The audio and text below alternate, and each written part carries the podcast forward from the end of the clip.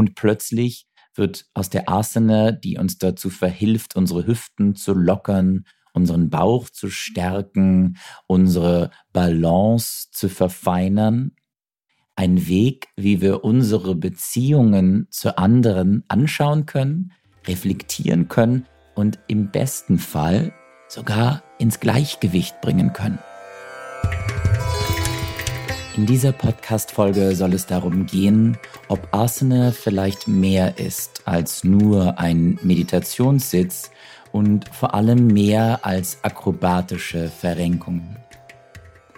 Wenn wir heutzutage an Yoga denken, dann meistens an die Praxis von Asana.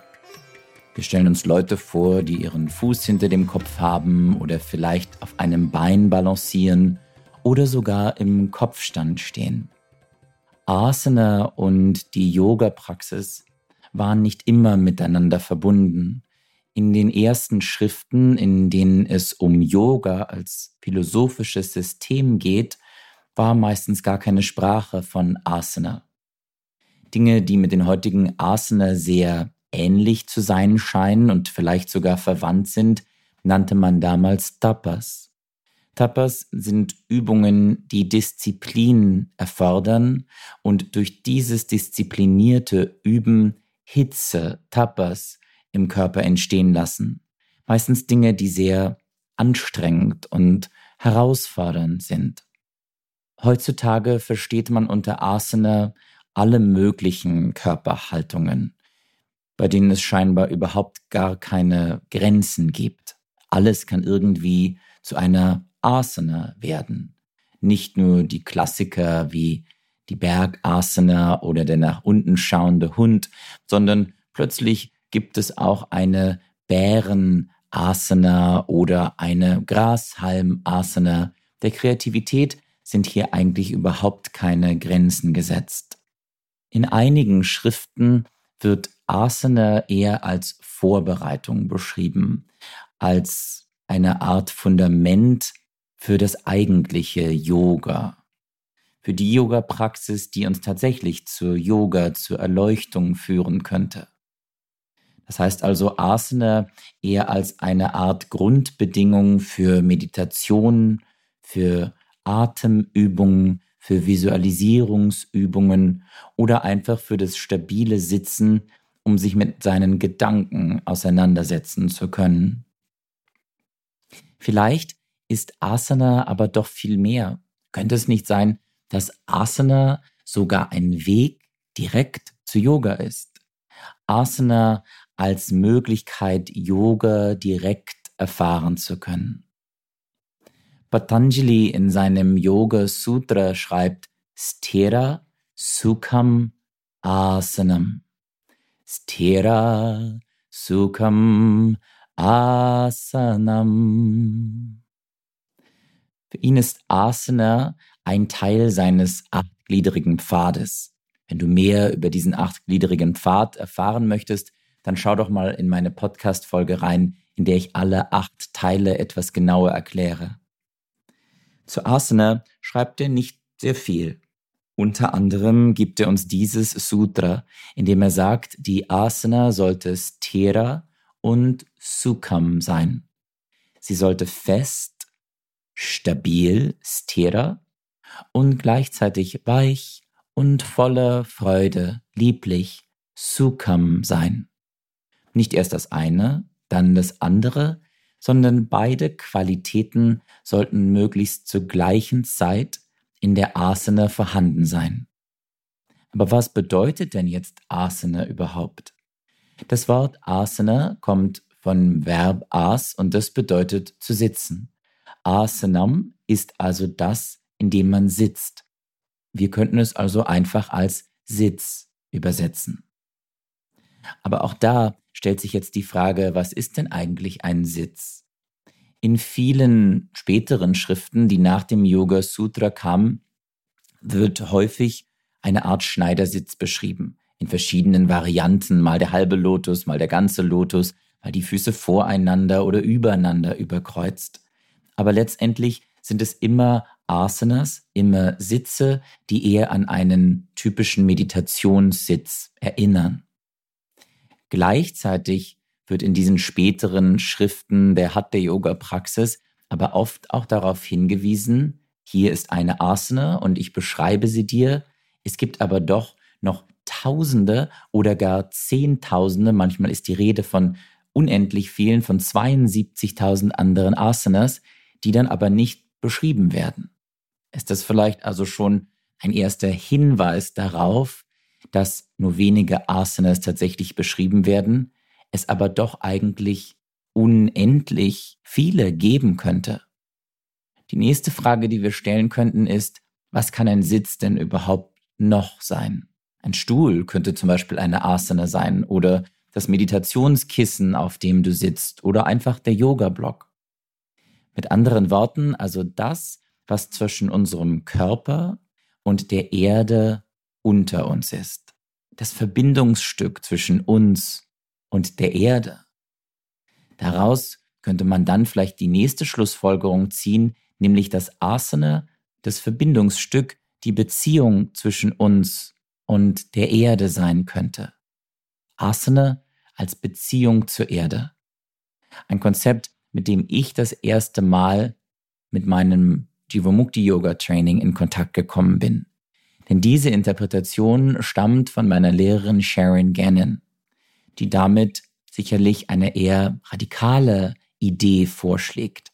Radikal zumindest in dem Sinn, dass sie vielen Autoren und Interpreten des Yoga Sutras und anderer Texte widerspricht oder besser gesagt noch ein neues Feld eröffnet, einen neuen Anteil der Asana-Praxis, vielleicht einen, der das ganze Potenzial der Asana-Praxis beinhalten könnte.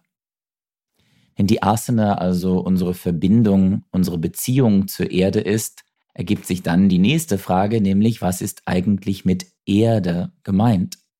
Die Erde sind alle Dinge und Wesen, die sich auf ihr befinden. Alle anderen Wesen und Dinge.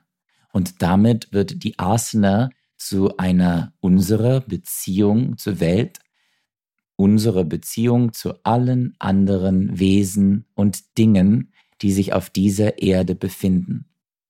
Und plötzlich wird aus der Asana, die uns dazu verhilft, unsere Hüften zu lockern, unseren Bauch zu stärken, unsere Balance zu verfeinern, ein Weg, wie wir unsere Beziehungen zu anderen anschauen können, reflektieren können und im besten Fall sogar ins Gleichgewicht bringen können. Gerade habe ich gesagt, dass einige Schriften sagen, dass es womöglich Zehntausende, was meistens in Sanskrit-Schriften ein Hinweis auf unendlich viele, unzählbare Asanas geben könnte. Vielleicht gibt es aber auch gerade nur genau eine Asana, nämlich eine Verbindung, eine Beziehung, die wir zur Erde haben, die sich ganz unterschiedlich darstellt, die ganz unterschiedliche Aspekte hat, aber doch ist es nur eine einzige Beziehung. Aber warum üben wir dann zum Beispiel im Jivamukti Yoga, in der Tradition, in der ich gelernt habe und in der ich lehre, so viele verschiedene Asanas? Warum üben wir die Bergasana und die Cobra Asana und die Krähen Asana?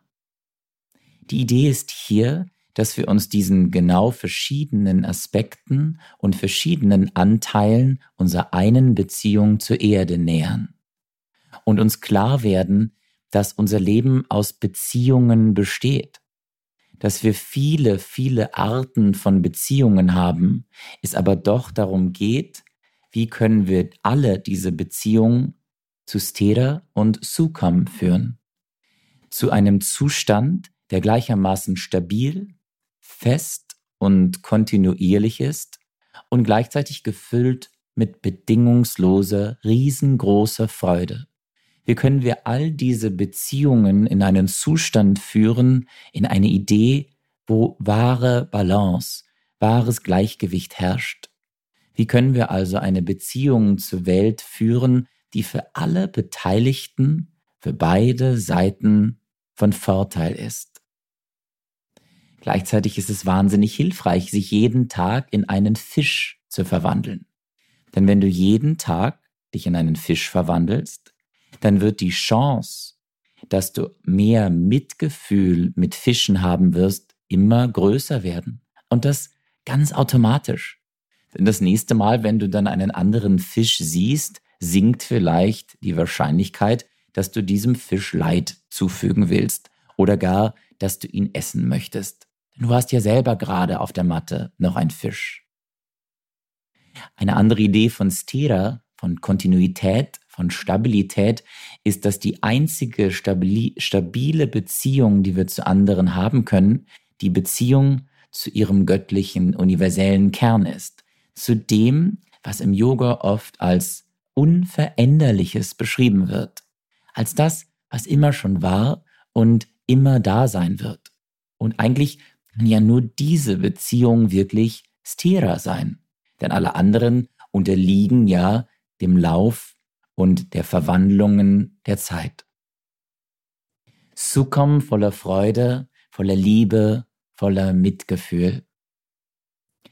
Im nächsten Sutra nach Stira Sukham Asanam, ein Sutra, das aus meiner Sicht sehr selten nur zitiert wird, sagt Patanjali unter anderem, dass in dieser Asana, die Stira und Sukham ist, wir gleichzeitig unsere Gedanken, unseren Geist, unsere Aufmerksamkeit auf das Unendliche lenken sollten, ohne dass er weiter darauf eingeht, was er damit meint. Vermutlich meint er aber mit dem Unendlichen etwas, das nicht der Zeit unterliegt, das unveränderlich ist, also vielleicht das Kosmische, das Göttliche. Und allein dieser einzelne Hinweis, er gibt noch ein paar andere, gibt mir Anlass zu denken, dass die Asana doch viel mehr ist als nur ein aufrechtes Sitzen. Denn wenn wir versuchen, in jeder Asana, egal wie sie aussieht, unsere Gedanken aufs Göttliche, aufs Kosmische zu lenken, ganz gleich, wie wir das sehen oder ganz gleich, wie wir das wohl nennen mögen, dann wird daraus doch eine Praxis, die viel tiefgreifender ist, viel weiter und größer ist als nur das bloße Sitzen oder das Öffnen des Brustkorbes oder das Dehnen der Rückseiten deiner Beine. Vielleicht geben dir diese Impulse jetzt den Anstoß, das nächste Mal, wenn du auf die Matte gehst, neue Aspekte in der Asana-Praxis wiederzufinden. Sie vielleicht mit einer anderen Intention zu üben. Sie auch nicht nur als bloße Vorbereitung zu sehen auf deine Pranayama-Praxis, auf deine Atempraxis danach, sondern eigentlich als Möglichkeit, direkt mit Yoga in Kontakt zu kommen. Es gibt noch so viel mehr, was ich gerne über Asana mit dir teilen wollen würde, dass ich bestimmt noch eine zweite Folge machen möchte. Denn Asana arbeitet mit unserem Körper und unser Körper besteht aus Karma. Und genau mit diesen Karmas setzen wir uns auseinander, wenn wir Asana üben. Oder was hat es damit auf sich, dass wir erkennen, wenn wir jeden Tag Paschimottanasana, die sitzende Vorwärtsbeuge üben und feststellen, sie fühlt sich jeden Tag anders an.